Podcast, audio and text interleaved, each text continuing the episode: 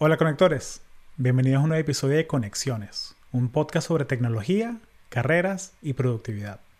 Mi nombre es Hugo Castellanos. En este episodio conversamos con Mariale Linares. Ella es ingeniera informática y comediante. Y a Mariale la conocí en un diplomado de humor que hice en el 2021.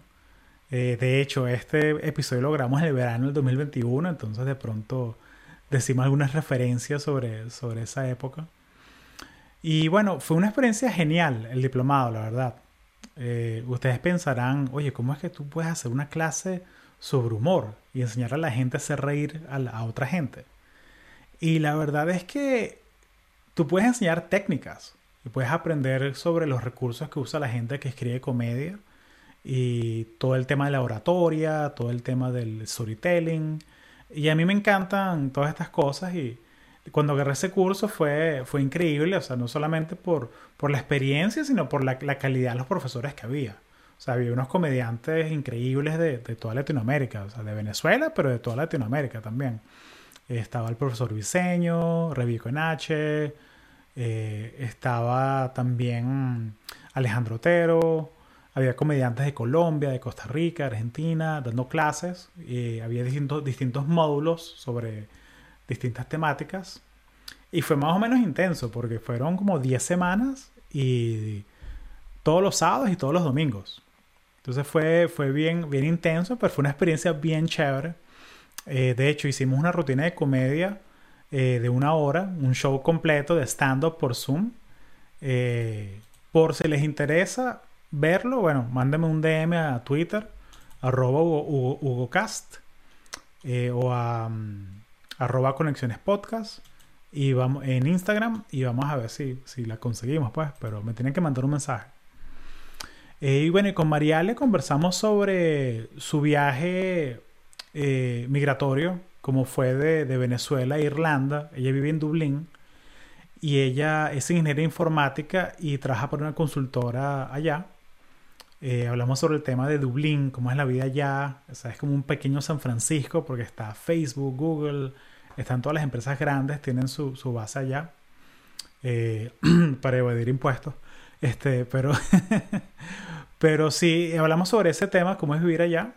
Y también hablamos sobre este tema de la comedia y los ingenieros y por qué es que nos llama la atención eh, meternos a, a, a hacer stand-up. O sea, porque es algo muy curioso. Había bastante ingeniero en el, en el diplomado.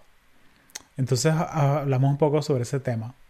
Y bueno, fue una conversa bien, bien light, fue bien entretenida y espero que la disfruten. Eh, y bueno, sin más, aquí la conversa con Mariale Linares. Gracias. Mira, esto es súper informal, así que no te, no te preocupes que, que si... No, porque soy Mariale Linares, licenciada. No, esto es informal, así que no, no te relax. Imagínate que estás hablando con estás hablando conmigo y ya. O sea, no, no le, Esta es mi primera no le, vez en un podcast. ¿En serio? Bueno, un honor para nosotros, honor para nosotros. Y este es mi primer podcast que hago con alguien que, que o sea, que nos conocemos es por el, por el diplomado, o sea, de, de, de la, mm, la, escuela de humor. Sí, hay, hay un par de ingenieros agarrando las clases de comedia, entonces me pareció interesante que ese, ese, esa intersección. Tú sabes que yo tengo un amigo que dice que, lo, que los ingenieros siempre se cansan, ¿no? Entonces, pero el chiste viene porque eh, el año pasado yo estuve en su casa y yo le decía mm. que tenía ganas como de montar un negocio, montar un café, una cosa así, ¿no? Y el tipo claro. se puso histérico, pero él me dice que conoce varios ingenieros que, que bueno, que quieren hacer otras cosas, pues. Sí, yo, yo, creo que es que, o sea, uno tiene, uno tiene muchas ganas de resolver problemas. A uno le gusta resolver problemas y como que optimizar cosas, hacer sistemas. Entonces como que en la, en la clase de la escuela de humor era más bien como, ah, sí, la regla de tres. Entonces uno hace como que sí, casi que tu hoja de Excel con, como ¿Sabes, las cosas que, que, puedes, que, que puedes sistematizar. Sí, cuando yo hice, cuando yo hice, yo hice un taller de stand-up en inglés, hace, lo hice en el 2018. Y chamo, para mí fue tan difícil. Yo salí de ahí, claro, no, yo, yo aprendí inglés, yo tengo 42 años, y yo aprendí a hablar inglés cuando tenía 34. Entonces fue como, o sea, para mí fue difícil. Yo estudié mucho para poder tener un buen nivel de inglés, ¿no? Y ahorita no es que tenga un buen nivel de inglés, pero yo estoy cómoda con eso. Y resulta que fui, bueno, que, cuando me metí en las clases, yo lo hice para superar el a hablar inglés. Y chamo, cuando, cuando yo salí de ese, de, de ese taller, yo no tenía herramientas para escribir comedia. Y yo decía que yo soy una tipa creativa, pero yo necesito estructura. Yo necesito que tú me des un modelo que yo pueda reproducir. Y bueno, mi, yo, yo acepté que mi creatividad es así. Soy creativa, pero necesito como un frame. Y bueno, y, y yo siento que aquí sí lo encontré. Qué genial, vale. Qué genial. Mire, cuéntame, eh, Mariale, cuéntame un poquito sobre ti. O sea, ¿quién, quién eres tú? ¿Qué tienes ahorita el, tope de tu mente? Bueno, yo soy eh, venezolana, por supuesto. Eh, y ahorita estoy viviendo acá en, en, Irlanda. Yo estudié ingeniería informática en la Católica. Eh, y bueno, me gradué ahí y estuve trabajando en Venezuela en tecnología desde que me gradué hasta el 2012. En el 2012 hice como una incursión en, eh, intenté irme a vivir a España y estuve en España tres meses, no, la cosa en España no funcionó, me regresé a Venezuela. En, eso fue, yo me regresé de España en el enero del 2013 y en mayo estaba viniendo para acá, para Irlanda. Y desde entonces estoy aquí, yo me vine para acá por un año y acabo de cumplir ocho años esta, la semana pasada, el 23. Y bueno, aquí también, aquí estoy trabajando en tecnología también, trabajo para, para una consultora que se llama Expleo. Y ellos están en Francia, o sea, son bastante grandes, ¿no? Eh, y esta empresa para la que yo trabajo era una empresa consultora ya, pero tenía otro nombre y los compraron los franceses. Entonces ahora pertenecemos a este gran grupo que se llama Expleo y, y bueno, ellos tienen clientes de, es la gente que hace los, los aviones, Airbus. Em, eh, sí, Airbus, claro. Este, bueno, tienen, obras de, de, ingeniería, tienen clientes que hacen obras de ingeniería, estamos nosotros que estamos como en el lado tecnológico. Y bueno, ahí estoy. Ahorita me gustaría dar eh, un, eh, profesionalmente hablando, me gustaría moverme hacia el área. Yo soy Business Analyst, Product Owner, pero me gustaría quitarme ese pedacito que dice Business Analyst y, ya. Product Owner este, directo. Product Owner, Product Manager. Porque no sé, yo creo que ese rol es, bastante, dependiendo de la empresa donde trabajes, el rol está, el, el, rol del product manager está como más orientado hacia el área de marketing, tienes algo de producto, pero no tanto. Entonces es como un rol bastante versátil. Y, y bueno, me gustaría moverme hacia esa área. Sí, es, como, es, la es, la intersección como de, del producto, o sea, tienes que hacer un poquito de background técnico, ahí es donde ser ingeniero ayuda, tienes la parte de, del negocio, o sea, de, ok, cuál es el valor que generas, la parte de analytics, de, de analyst ayuda mucho ahí, que es que tienes como, suena feo, pero tienes que justificar el valor de este producto, o sea, por qué existe, por qué te estamos dando esta, esta, esta inversión, ¿no? por qué creemos en el producto. Eh, y también está la parte de marketing, que es la parte que como que la gente se queda pegada en eso, que es de que, ok, ¿cómo hacemos que los usuarios usen este producto, que lleguen a nosotros?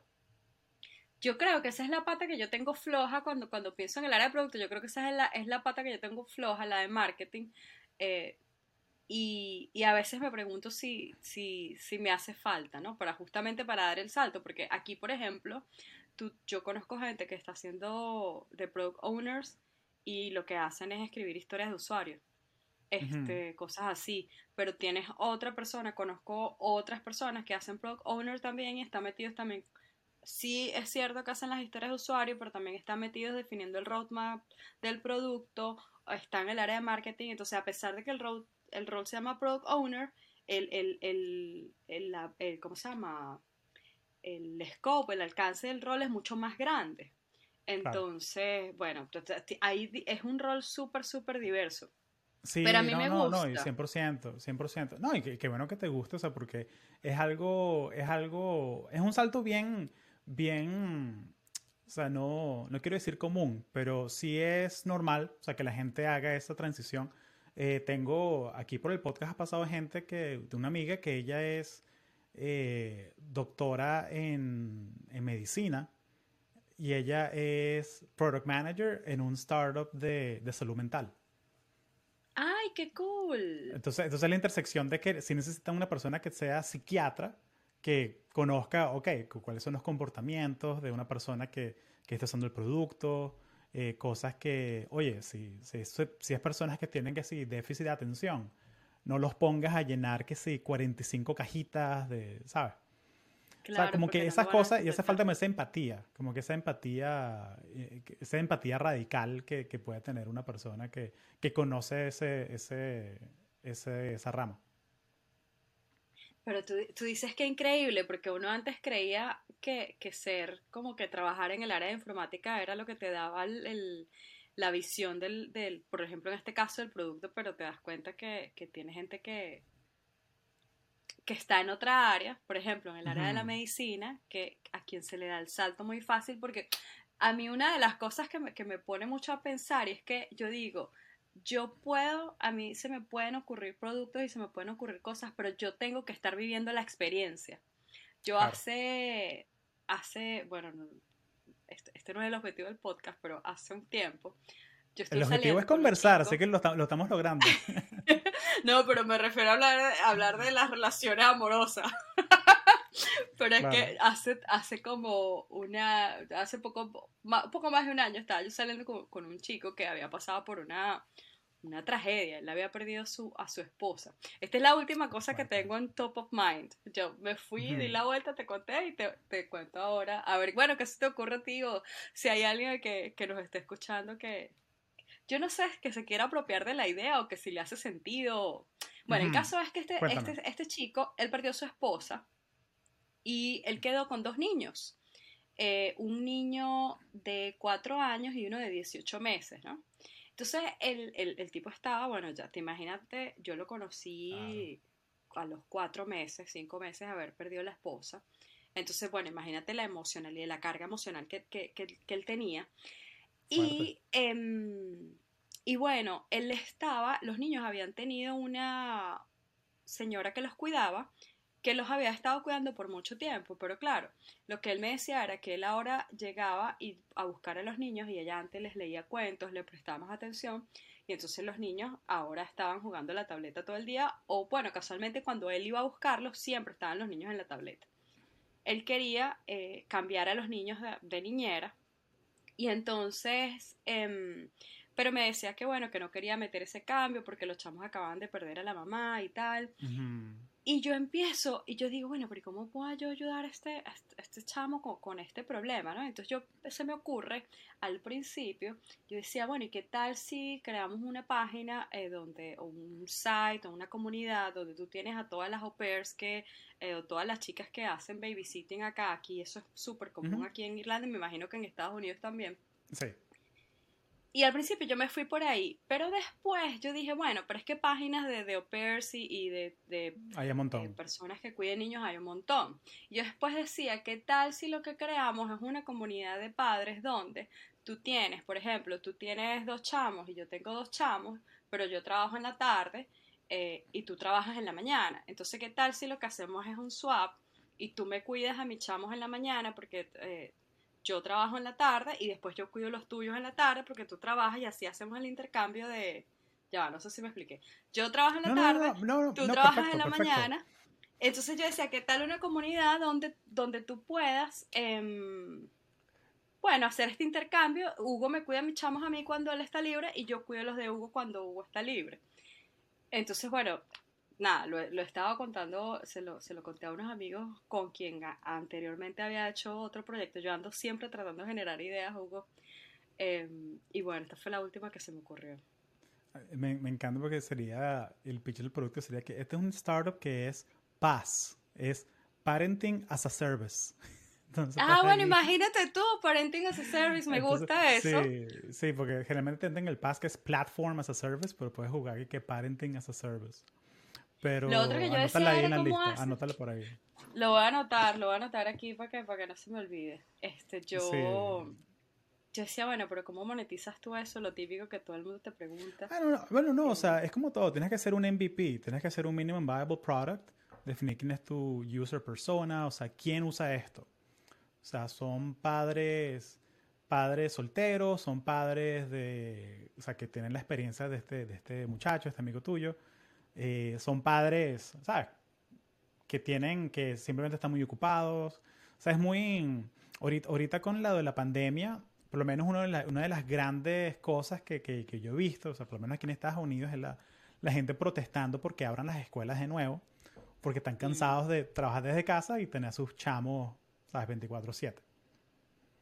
Entonces, como que es una, claro. una de, las, de las cosas que, que es fuerte, pues. Y, eh, pero hay algo ahí, tenlo ahí en la, en la listica de ideas. Sí, yo lo, lo, lo, tengo y lo solté. Yo hace tiempo estuve con un amigo, concursamos. Tú, no sé si conoces lo que es el concurso de ideas en Venezuela. No conozco. Bueno, en Venezuela hace un concurso que lo hace el IESA, que es la, la, bueno, una de las mejores escuelas de negocio. Estaba arranqueada al nivel Latinoamérica, no sé cómo, cómo estará ahora eh, con la fuga de profesores, pero bueno, ellos tienen un concurso que es un concurso muy reconocido en Venezuela, que es el concurso de ideas.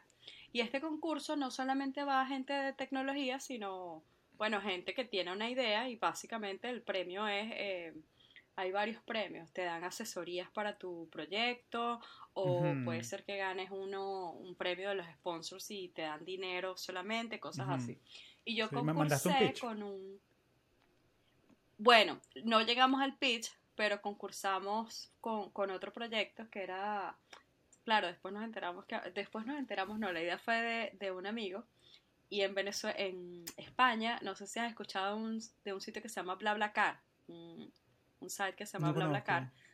Bueno, que básicamente es, imagínate que tú estás viajando desde Miami a Florida y entonces tú llevas tu, tu, tu carro a vacío. De Miami a Florida, no, no entiendo. O sea, que estoy yendo a Mi- Miami. Perdón, de Miami a Orlando.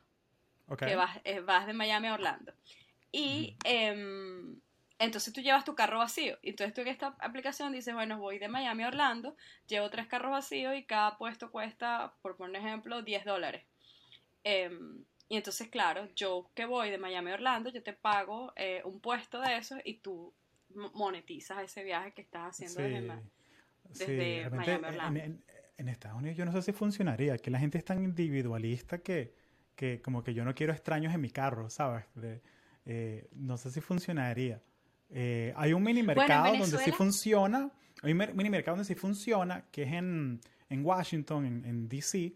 Ok. Eh, y esto es, un- esto es un podcast de, de Freakonomics, que es que hay, hay una, hay una, en la autopista hay carriles que son para si tienes dos personas o más. Y son como que el carril rápido.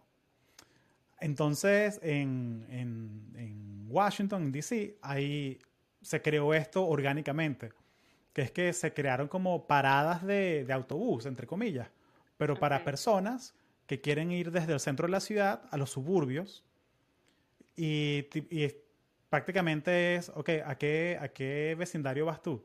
A tal. Ok, montate aquí y ahora yo puedo ir por el carril rápido y me puedo ahorrar media hora. En vez de estar eh, una hora en el tráfico, estoy solamente media hora. Ah, Y, te, y, te, y, te, y te suelto a ti como que en más o menos tu barrio general, que puedes agarrar un autobús o, o lo que sea para llegar a tu casa. Bueno, Entonces como que ahí funciona de esa manera, pues. Nosotros en, e- en, en ese momento, la- como te digo, la idea inicial fue de mi amigo, pero el, en Venezuela no había efectivo, no había dinero, no había cash. Entonces, una de las maneras que nosotros encontramos, bueno, primero para que la gente se movilizara eh, y, y segundo, bueno, para que la persona que, que va sola en el carro pues obtuviese dinero, eh, nada, fue el momento perfecto. Y la idea gustó, gustó mucho en, en el concurso y bueno, pasamos desde, había cuando nosotros llegamos solo a la primera ronda y había 800 proyectos en ese, en ese o sea, de, de- fuimos seleccionados 20 entre 800 Oye, qué chévere, vale, que fue, fue así súper cool. Entonces, para mí, yo ando siempre buscando, buscando ideas y, y cosas, pero la verdad es que me gustaría pasar de la idea a la ejecución. Y siento que eso es súper difícil. Es, es- es Eh, un salto, es un brinco bien fuerte. Eh, mira, y hablando de ejecución, o sea, me da una curiosidad saber por qué, o sea, por qué fue que, o sea, ahorita con lo que ya has aprendido, que, que estás en Irlanda, me da curiosidad saber como que por, por qué fue que escogiste Irlanda, este, o sea, como que tuviste esa, esa, esa experiencia de España y dijiste, no, yo quiero volver a Europa, pero voy para Irlanda, ¿por, por qué lo escogiste? Bueno, fue, fue súper fácil porque yo estaba, yo tenía dos amigas que se habían venido un año antes a vivir para acá. Y ya ellas, eh, bueno, primero por eso, segundo, en aquel momento, no sé ahora, el visado para venir para acá era súper, eh, bueno, vamos a decir, eh, atractivo, súper ventajoso para las personas que venían como estudiantes, porque tú podías venirte y podías trabajar un año en trabajos informales, ¿no? de mesero o algo así. De meseros y tal. Ah, yo, yo a veces digo, a mí me hubiese gustado hacerlo y lo busqué mucho, pero no me tocó. yo yo no, no logré conseguir trabajo como ni como mesera, ni en una tienda, nada de eso. Y, y nada, y, y, al final cuando encontré trabajo acá, lo encontré en mi área, pues en, en, el área de tecnología, entonces ya después de ahí, eh, nada, terminé acá. Sin embargo, yo creo que, yo creo que fue una buena elección. Yo me di cuenta, me di cuenta bastante temprano, porque aquí en el 2013 bueno, recuerda que Irlanda o Europa hubo la recesión hasta en el 2008, 2007, 2008. y cuando yo llegué acá, ya ellos estaban como que en, vía de recuperación y yo recuerdo, Hugo, recuerdo ver en la televisión al ministro, al que era en su momento ministro de Tecnología, Innovación y, y del Trabajo acá, diciendo que Irlanda se iba a convertir en el hub tecnológico de Europa. Y tú no te imaginas la cantidad de empresas que hay aquí en el área. Sí, no, lo, es. Desde, afuera, sí, eh, está Microsoft, está Google, está, eh, está Facebook. Eh, sí. o sea, la gente de Booking. Más que nada por el tema de impuestos, no, por el tema de impuestos. O sea, que claro, porque las empresas. El, sándwich irlandés, ¿no? O sea, que algún día haremos un episodio sobre el sándwich irlandés, que es que montas una subsidiaria en Irlanda le vendes el, el, IP a la empresa, o sea, la propiedad intelectual, se la vendes a la empresa de Irlanda y la empresa de Irlanda le da una licencia a la empresa de Estados Unidos. Entonces, básicamente en Estados Unidos no reportas ganancia, te ahorras todos los impuestos de empresariales. Eh, es un poquito más complicado que eso, pero, pero básicamente es eso. O sea, es como, es como que yo monte conexiones podcast en Irlanda y los capítulos se los alquilo a la subsidiaria. Entonces no, eh, más bien yo declaro pérdidas. O sea, yo declaro que, mira, yo, yo no hice ganancia aquí. O sea, toda la ganancia es en Irlanda y Irlanda te da una, una tasa mucho más preferencial. Bueno, yo no sé si tú te llegaste a enterar, la verdad es que no sé cuánto fue esto, creo que fue hace dos años más o menos, que se, hubo todo un, tema de discusión en Bruselas, en, la Unión Europea, porque Apple eh, no pagaba taxes. Eh, y entonces querían, la Unión Europea quería hacer que Irlanda no quería que, Apple pagara los taxes, pero entonces la Unión Europea quería que, que, Apple pagara. Y después de eso, Francia lanzó también un beneficio para las empresas o un tema de, de eh, incubators para promover también la, la, el farming de empresas en, en, en, Francia. Claro. Pero aquí esto es el, y, tú, y, tú, lo, y tú lo ves, o sea, como que, como que hablando con gente, conociendo gente en tu área, o sea, tú, tú, tú lo ves que conoces gente que sí de otras empresas, o sea, como que eventos de networking. Sí, sobre todo porque yo vivo, yo vivo en un área donde están todos los Googlers, los Facebookers y todo el mundo, entonces, si tú ves, eh, y es muy cómico ver... Eh, como que el estereotipo, porque sí, hay como un estereotipo tipo nerd, tipo geek en el área, entonces sí, es muy fácil conocer eh, gente que trabaja, bueno, de hecho yo trabajo acá, yo vivo con un chico que, que trabaja en Amazon, em, y, y, sí, está full. Y es súper fácil conversar con, siento que, la gente. Sí, siento que es como un mini San Francisco entonces. O sea, en, en, en San Francisco lo que pasaba era que Tú te das cuenta cuando alguien es nuevo en la bahía, en Silicon Valley, porque decían, mira qué chévere, conocí un muchacho de Google. Y, y, uno que lleva tiempo ya como que, gran vaina, o sea, ¿sabes? O sea, como que, gran vaina aquí. O sea, háblame, ¿sabes? O sea, como que, porque es muy, es muy común, ¿no? Y es como, y es básicamente, y es algo un poquito raro para si te vas a, otro, a otras partes del país, pero en San Francisco es muy común que tú ves a la gente con las mochilas de la compañía o las chaquetas, las Patagonia con el logo de que si LinkedIn y tal. Es, muy común, es como que el uniforme del tequi, pues. Mira, y tú trabajas en LinkedIn, ¿no? ¿Y qué haces Sí, hace-? Yo hago muchas cosas. Este, yo soy Product Marketing Manager.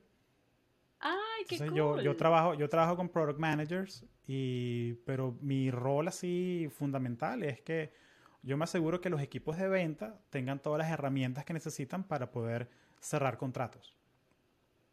Entonces es Ay, más como sales enablement. Sales Ok, enablement. Sí. ok. Y la verdad me gusta bastante, o sea, tengo, tengo poquito, tengo desde diciembre y me, me gusta bastante. Ha sido todo remoto, entonces no, no he podido como que pisar la... la es como La he ido- sí, o sea, porque en, en California yo, fui, yo iba a LinkedIn como que cada... una vez al mes, que tienen unos eventos de networking muy chéveres. Está como que en el, en el corazón de la compañía, ¿no? O sea, relationships matter, o sea, que networking es importante. Eh, pero, pero sí, va, va a ser emocionante poder ir así ya primera vez contratado. Va a ser, va a ser emocionante. ¿Qué tal? Tú sabes que yo quería trabajar para LinkedIn. Bueno, todavía to- to- no es que lo tenga todavía. Todavía puedes, están en sueño, Dublín. Están en Dublín, pero- puedes. En Dublín y en Múnich. Y en Barcelona. yo no sé si hay un, un señor que yo conocí, pero yo lo conocí en otro contexto, él es coach, que él es apellido Hoffman. Él estaba como vicepresidente o algo antes de que los comprara Microsoft. Em, ay, ¿cuál es su, su nombre? Él escribió un libro que se llama La empresa consciente. No sé si él todavía está trabajando en, en LinkedIn. Pero él tiene No, no no tiene varios episodios, tiene varios, varias series o varios cursos en, en Linda. En Linda no. En LinkedIn En, Learning. en LinkedIn, LinkedIn Learning, sí. Bueno, y yo, yo después que supe que él estaba trabajando en LinkedIn, yo decía, bueno, o sea, yo, yo conocí su trabajo fuera del contexto empresarial y yo dije, este tipo tiene que estar haciendo genialidades en- en- con la gente en términos de Claro. cultura. Este, me, me Claro. resultó súper atractivo trabajar en LinkedIn. Aquí yo, yo tuve un Sí. amigo que estuvo trabajando ahí y, y bueno, se la pasó brutal. No, la, la- la cultura es, es importante, la cultura es- siento que es lo más importante. ¿Y, y cómo, cómo es trabajar? ¿Cómo es la cultura de trabajo en, en Irlanda? O sea, yo sé que tienes esta empresa francesa que está en Irlanda y me imagino que trabajas con gente de todo el mundo, pero ¿cómo es la cultura de trabajo o sea, de- del irlandés así que, que, tú has experimentado? Mira, yo no sé, a mí lo que más, más, más me pegó de trabajar acá al principio, ya no, evidentemente ya me acostumbré, lo que más me pegó es que aquí la gente trabaja, eh, de, en Venezuela yo trabajaba desde, qué sé yo, desde las 9 de la mañana hasta a veces hasta las 6 de la tarde, 7 de la noche, ¿sabes? Como que no había un horario para la gente de tecnología. Y aquí tú trabajas de 9 a 5 y media, de- o sea, cuando mucho hasta las 6, ¿sabes? Eh. Eso fue lo que al principio, lo, que- lo que te digo, el primer shock fue ese. Como que tú dices, ver, o sea, y no me tengo que quedar ni media hora más, no. Eso por un lado. Por otro lado, yo creo que la gente es súper amistosa. Em, sí, eh, son bastante amistosos y son bastante... Lo que a veces siento que me cuesta es entender un poco qué, qué, em, cuáles son las opiniones personales de cada quien. Siento que en ese sentido el venezolano es un poquito más abierto, un poco más quizá directo, ¿no? Em, pero en general pues es, es bastante, yo creo que es bastante friendly, es bastante amistoso. Sí. sí. Qué, Y qué hay- interesante. Sí, sí, dime. No, no, no, no, iba a decir que, que, o sea, yo he ido a Europa tres veces, pues, nunca he vivido allá y sería chévere, no sé, retirarse allá algún día, pues. Pero, o sea, pero como que una- un contraste, o sea, cuando he hablado que con gente de España o gente de Francia o gente de Italia, que es algo muy raro, para mí es muy raro personalmente, que es que nos sentamos a un café a tomarnos algo y de una empiezan a hablar de política y la economía y tal, y son como que muy abiertos con, con su, como que con lo que piensan, ¿no? Eh, ca- capaz contexto trabajo son diferentes, pero, pero sí, pero sí fue, fue un poquito, fue un poquito, este, shocking, pues, para mí. Aquí, ah, no, aquí yo creo que para caer en esos temas tienes que preguntar, tienes que ser más, porque yo creo que la conversación es un poquito más, más ligera, o al menos eso es lo que yo me he encontrado. Claro. Tampoco es que yo tengo muchos amigos irlandeses, si te soy honesta. Claro. Yo creo que acá yo tengo muchos más amigos latinos, pero cuando estuve en mi primer trabajo, yo trabajaba en un pueblito que está al norte de Irlanda, que yo siempre aclaro que no es Irlanda del Norte, porque todavía es República de Irlanda. Pero ahí, bueno, ahí hablar de política. Es como, es como, es como Venezuela, que Venezuela está al norte del sur de Sudamérica. Exactamente, así tal cual. Em, y bueno, aquí, aquí la gente era un poquito, cuando hablas de política, como ellos tuvieron, tienen todavía problemas entre eh, República de Irlanda y, la gente que, que, pertenece a UK, es como un tema vetado. Pero digamos que no, no entran en materias, en materias serias, muy, muy poco, la verdad. Claro. Muy poco. Claro. no, me imagino que hay que llegar a un, nivel de confianza y una o dos botellas de whisky para llegar a esos temas. ¿no? Esa es la otra, que yo creo que la gente aquí es súper friendly, sí es cierto, pero, wow, pero para que tú consideres, o al menos esa fue mi experiencia, para que una persona se considere tu amigo o tu pana, ah, bueno, tiene que pasar mucho tiempo. Mm, eh, okay. Qué sé yo, dos años así para, para que tú puedas decir, este, este chamo es mi pana. Sí, no, hay eh, experiencia, como cada cultura es diferente, ¿no? Y, tengo una amiga que hizo su MBA en, en Holanda, en Eindhoven, y, me contó, o sea, que vivió dos años y pico en Holanda y no hizo ni un amigo. O sea, así como que puros conocidos y como que sí, gente como para salir, tomarte algo, rumbear, pero como que amigos, amigos como que, eh, ¿sabes? Voy a, voy a Holanda y let's hang out. nadie. O sea, como que sí, uno por ahí, pero es una cultura muy, muy, como cada país tiene su cultura diferente, ¿no? Pero tú sabes qué es lo que pasa, que yo creo, o por lo menos cuál fue mi aprendizaje, Hugo, cuando yo estaba en este pueblito. El, este pueblo está a cuatro horas de Dublín. Y yo, ese, yo estuve viviendo ahí tres años. El primer año que hacía yo, yo me venía todos los fines de semana, me venía a, de, se llama Letterkenny el pueblito, yo me venía de Letterkenny a Dublín. Entonces, claro, yo no, no, no estaba en Letterkenny. Y después de como año y medio, yo me di cuenta que estaba súper cansada. Además, estaba súper picada con mis amigas porque yo venía siempre a Dublín y ellas nunca iban a visitarme. Y yo me empecé como a quedar más, ¿no? Y entonces al principio yo, yo estaba como, bueno, estaba triste porque eso, porque no tenía amigos, como porque no me hallaba. Y la manera que yo encontré fue meterme a hacer actividades en, bueno, fui profesora de Zumba, yo soy profesora de Zumba ah, también, y mm, me puse a dar clases de Zumba, me puse a ir a clases de clases para bailar salsa, y así fue como hice amigos. Pero es lo que te digo, yo siento, bueno, desde ahí, desde esa experiencia que te digo que yo siento que toma tiempo, que no es un proceso fácil, pues. Claro. Y creo que, que uno es el que lo tiene que buscar, porque si no... Sí. Pero, pero me encanta lo que dices ahí de lo de las clases de Zumba porque le entraste con autenticidad. O sea, le entraste como que yo hago esto, a mí me encanta bailar, eh, y, y, es parte como que de, de, quién eres tú. ¿Sabes? O sea, no, no, no, no, no, fue, no fue algo como que tan, tan, tan fuera de tu personalidad. O sea, que eso de... no. y tú sabes que me hice famosa en el pueblo. Me hice famosa. Imagínate. Fue muy cómico porque... La venezolana del pueblo. Sí, terminé siendo así súper conocida. La gente quería bailar conmigo a veces cuando estaba, claro, porque como es tan pequeño el pueblo, cuando yo estaba de fiesta, o sea, a mí, a mí me reconocen no porque, ay, qué bella, este, o, sino es que era muy, er, o sea, yo era como resaltaba, aquí en Dublín no resalto, pero en ese pueblito, pues sí, sí resaltaba, entonces era como muy fácil reconocerme. Y me pasó más de una vez, yo me sentía la celebrity del pueblo. Imagínate. Así que, así que, mira, esa es Mariale. Vamos a tomar una foto con Mariale. Tal cual. sabes que una vez hicimos... como que ah, hashtag Letterkenny. Letterkenny things.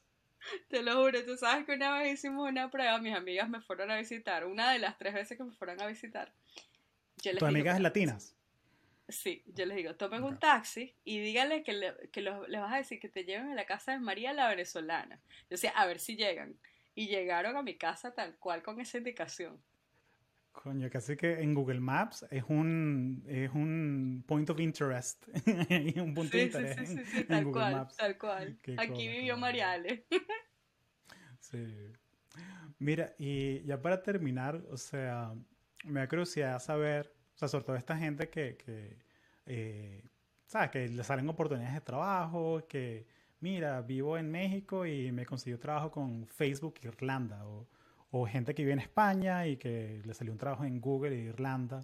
Em, o sea, si tuvieras que emigrar a Irlanda hoy, o sea, con todo lo que ya sabes, lo que has aprendido, eh, ¿qué, ¿qué, harías diferente? Wow, yo creo que mm. eh, en el momento en el que yo me vine, para mí fue muy fácil porque yo tenía dos amigas acá.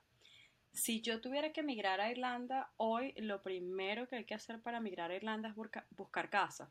Aquí encontrar un lugar donde vivir es, es complicado y es costoso.